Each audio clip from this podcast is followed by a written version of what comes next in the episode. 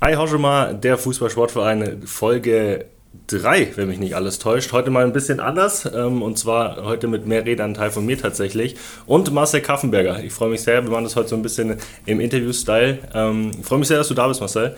Ähm, wir haben gerade im Vorgespräch schon gesagt, wir wollen so ein bisschen erstmal darauf eingehen, dass du noch verdammt jung bist, dafür, dass du jetzt Scout bei Mainz 05 und Co-Trainer in Eddersheim bist, bist 27 Jahre alt. Ähm, hast lange Zeit hier gespielt beim FSV. Ähm, woran liegt es, dass du nicht mehr selber auf Platz stehst? Ja, Servus erstmal zusammen. Äh, freut mich natürlich mal wieder hier zu sein. Ähm, sind ja spezielle Zeiten. Ähm, ja, um das Ganze abzukürzen, ich denke mal, es haben ja auch viele auch mitbekommen. Ich habe leider letztes Jahr am 20. Mai meine Karriere verletzungsbedingt äh, beenden müssen bin seitdem quasi Sportinvalide, hatte eine lange Leidenszeit und ähm, so hat sich dann ergeben, dass ich auch wieder zurück ins Rhein-Main-Gebiet gezogen bin. Wohne jetzt in Sulzbach, bin jetzt schon seit 14 Monaten stolzer Familienvater vom kleinen Matz. Und ähm, nein, so kam es dann, dass ich wieder zurück ins Rhein-Main-Gebiet gezogen bin. Das war immer mein Wunsch, dann auch nach der Karriere wieder hier zurück zur Familie zu ziehen.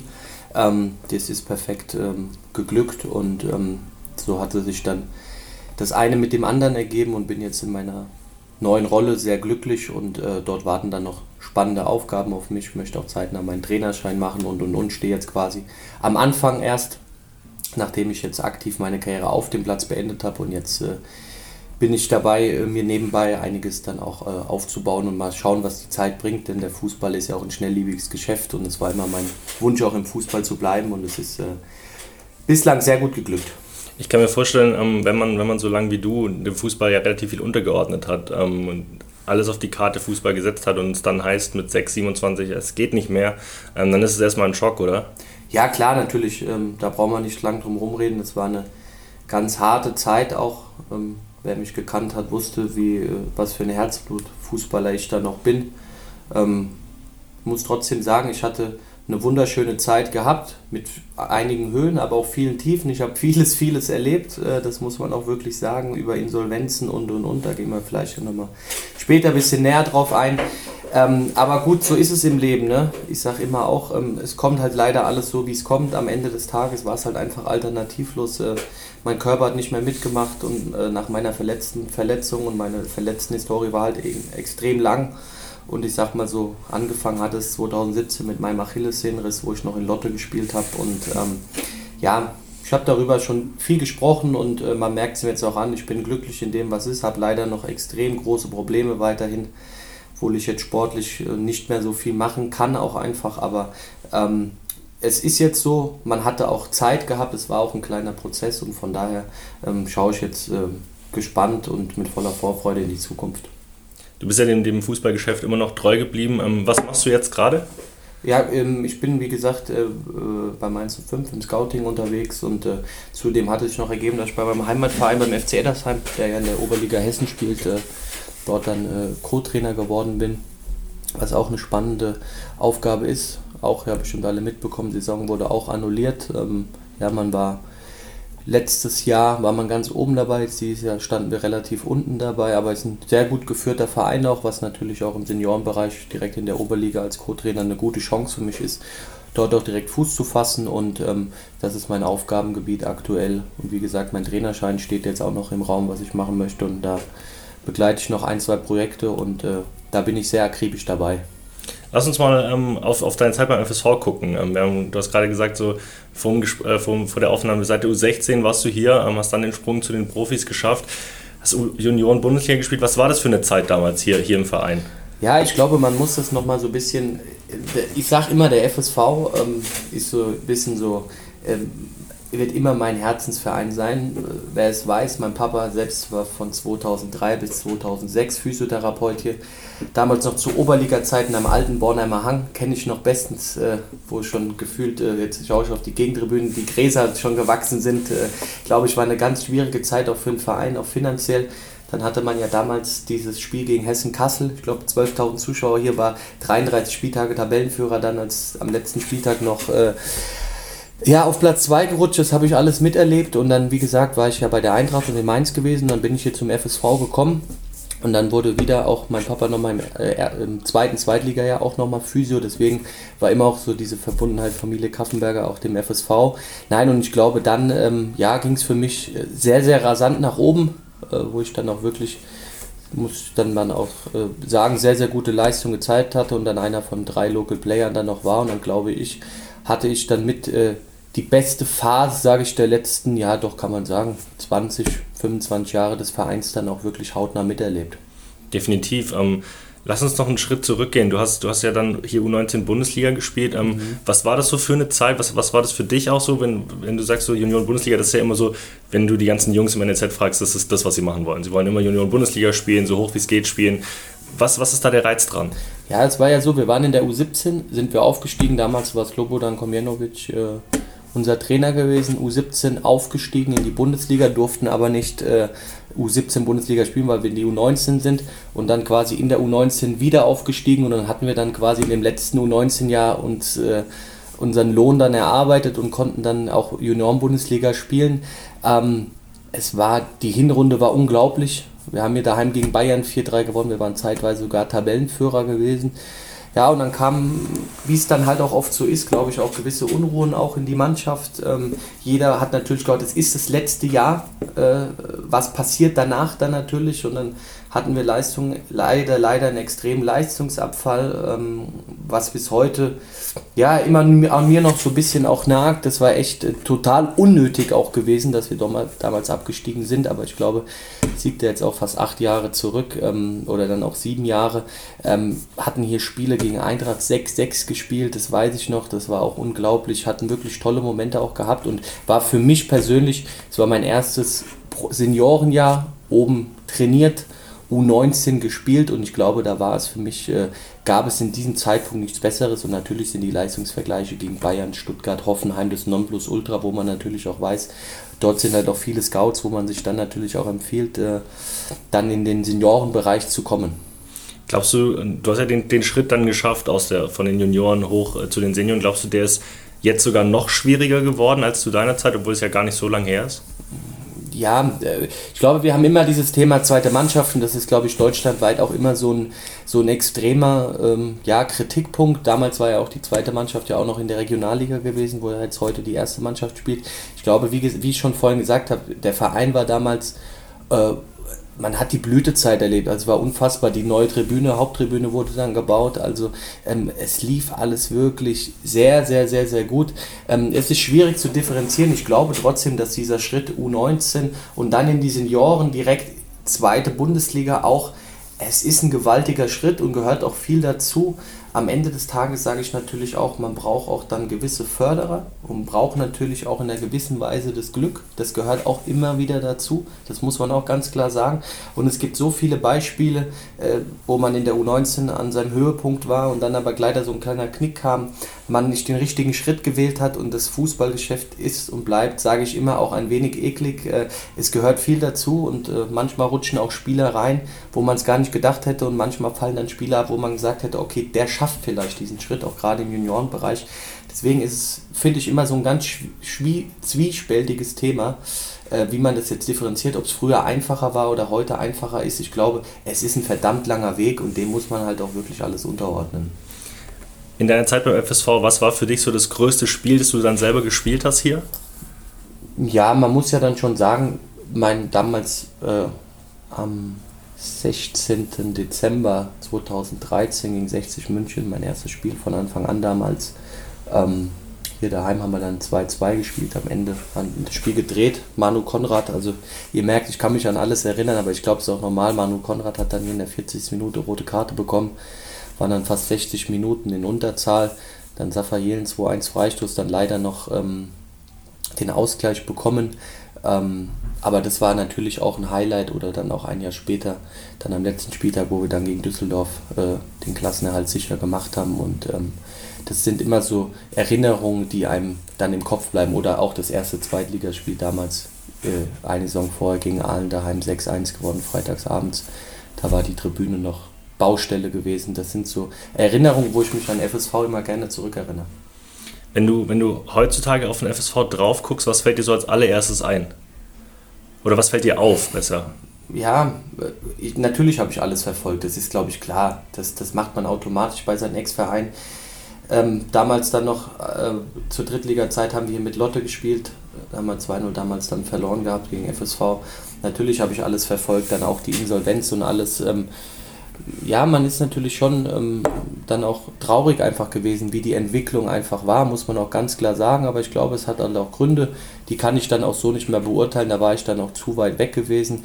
Ich glaube, man hat sich jetzt wieder gut stabilisiert. Es, es, entwickelt sich jetzt auch wieder was, aber Heinz ist auch klar, die Regionalliga ist hart, jetzt auch mit Corona und ähm, es wird noch ein langer Weg, dass man vielleicht auch mal wieder diesen Sprung schafft. Jetzt war man ja sehr, sehr gut dabei. Ich glaube, diese Corona-Zwangspause hat auch die Tribute gezollt, aber ich denke, es ist ja auch für alle im Verein auch ganz schön, jetzt mal eine etwas ruhigere Saison zu haben und äh, man ist jetzt wieder in dem Fahrwasser, wo man, glaube ich, auch positiv in die Zukunft blicken kann die Regionalliga an sich, egal ob das die Nordost, die Nord, die Bayern oder die, die Westliga oder unsere ist, das ist ja generell ein Haifischbecken mit immer nur einem maximal Aufstiegsplatz. Ähm, wie siehst du das? Wie siehst du auch die Entwicklung überhaupt aus dieser, aus dieser Liga rauszukommen nach oben? Ich hatte es gerade mit Paddy Spengler auch, ähm, ich verstehe bis heute nicht, warum man erstmal fünf Regionalligen hat. Das ist für mich schon mal der erste Punkt. Ähm, es ist vollkommen richtig, ein absolutes Haifischbecken, wenn man sieht, andere Vereine ich nehme Rot-Weiß Essen, SV Elversberg, äh, Kickers Offenbach, was die dann auch für finanzielle, was heißt Möglichkeiten haben, aber dann auch investieren und es dann auch am Ende des Tages wieder nicht schaffen. Ich nenne es immer so, was heißt, es sind Todesligen. Es ist halt immer auch so diese Zwiespalt, du hast viel professionell geführte Vereine, beziehungsweise Vereine, wo alle dem, äh, das als Hauptjob haben, auch die Spieler. Dann hast du Vereine, kleinere Vereine, wo sie es nur nebenbei machen. Ich finde dieses Thema sehr, sehr zwiespältig, aber ich glaube, dass äh, ist deutschlandweit auch ein Gesprächsthema, das immer ganz oben steht. Ich verstehe halt einfach nicht, warum man nicht einfach mal teilt auf vier Ligen. Ähm, und da gibt es bestimmt Möglichkeiten. Oder jetzt auch genau zwei Regionalligen spielen. Drei spielen gar nicht. Eine ist ja schon abgebrochen, Nordost. Ich denke, die anderen werden nachziehen. Das sind einfach für mich so Dinge, die ich selbst nicht verstehe es haben ja jetzt, ich weiß nicht, ob du den gelesen hast, dieser offene Brief der Regionalliga, ähm, in dem gefordert wird, dass die Regionalliga Südwest zwei Aufstiegsplätze bekommt, die anderen gar keinen, weil sie nicht gespielt haben. Dazu gibt es die Regionalliga Bayern, die ja immer noch die Saison 1920 spielt. Ähm, du jetzt als in Anführungszeichen Außenstehender, verstehst du überhaupt noch, was hier eigentlich passiert? Ganz ehrlich, nein. Und ich kann natürlich auch die Regionalligen verstehen, die jetzt sagen, wir, wir spielen hier komplett alles durch. Und äh, da muss man auch ganz klar sagen, da, da muss es eine Lösung geben. Und ich verstehe es überhaupt nicht. Ähm, und äh, als Außenstehender sage ich auch ganz, ganz klar meine Meinung ähm, dass man dort auch aufpassen muss, dass man auch in Zukunft dort nicht wirklich dann äh, in Gefilde kommt, was dann auch Streitpunkte entwickeln kann. Denn äh, sind wir ja mal ehrlich, ähm, wir wissen alle, Corona ist nicht planbar, wer weiß, wie es auch weitergeht, aber dann halt auch zu sagen, es steigen dann Mannschaften auf, die da gefühlt gar nichts für gemacht haben. In Bayern haben wir noch die alte Saison. Ähm, auf der einen Seite kann ich dazu meine Meinung sagen, auf der anderen Seite bin ich auch froh, dass ich dort nicht Entscheidungsträger bin, denn es ist wie immer im Leben, es wird immer Kritiker geben, auch bestimmt zu Recht. Und von daher, äh, wie du gesagt hast, so richtig verstehen kann ich es nicht. Du bist ja selber Scout und ähm, hast bestimmt auch ähm, Spiele von uns gesehen. Ähm, was würdest du sagen, wie spielt der FSV zurzeit? Ähm, sehr, sehr selbstbewusst ähm, und vor allem auch wirklich mit einem sehr guten Plan. Ähm, ich selbst habe auch zwei, drei gute Kontakte in, äh, zu den Jungs auch. Ich kenne den Timo Kunert sehr, sehr gut, jetzt auch äh, von Reha-Zeiten auch. Und wir haben ja auch viel, also ich schaue auch immer wieder Spiele auf äh, Schwarz-Blau TV. Äh, das bietet ihr jetzt immer an, auch mit dem Livestream. Ähm, ja, wirklich sehr selbstbewusst, sehr zielstrebig, auch von hinten raus, mit auch extrem viel Mut, muss man natürlich auch sagen. Ne? Also auch, ähm, ich glaube, wo jetzt letztes Mal von Daniel Endres auch der Fehler war äh, bei dem Heimspiel gegen Ulm, ja. gegen Ulm. Ähm, gehört natürlich auch dazu, wenn man so selbstbewusst spielt, ne? aber auch er ist natürlich auch, glaube ich, ein ganz wichtiger Baustein auch für die Mannschaft dort hinten. Und ähm, nein, man erkennt wirklich auch diesen Plan und ähm, es macht Spaß jetzt auch zuzuschauen. Und ist halt schade, dass man jetzt vielleicht, man ist ja trotzdem immer noch so, man schnuppert immer oben dabei und äh, ich bin da viel zu weit weg, aber ich weiß ja auch, wie es als Spieler ist, wenn man so lange dort oben mitschwimmt, dann will man natürlich auch das Maximum erreichen, aber ich glaube, ähm, dass man ja bislang eine sehr gute Saison spielt und äh, wer weiß, wenn jetzt diese Zwangspause nicht gewesen wäre mit den vielen englischen Wochen, was möglich gewesen wäre, aber gut, es sind ja noch einige Spieltage und dann schauen wir mal am Ende des Tages, wo dann der Verein steht.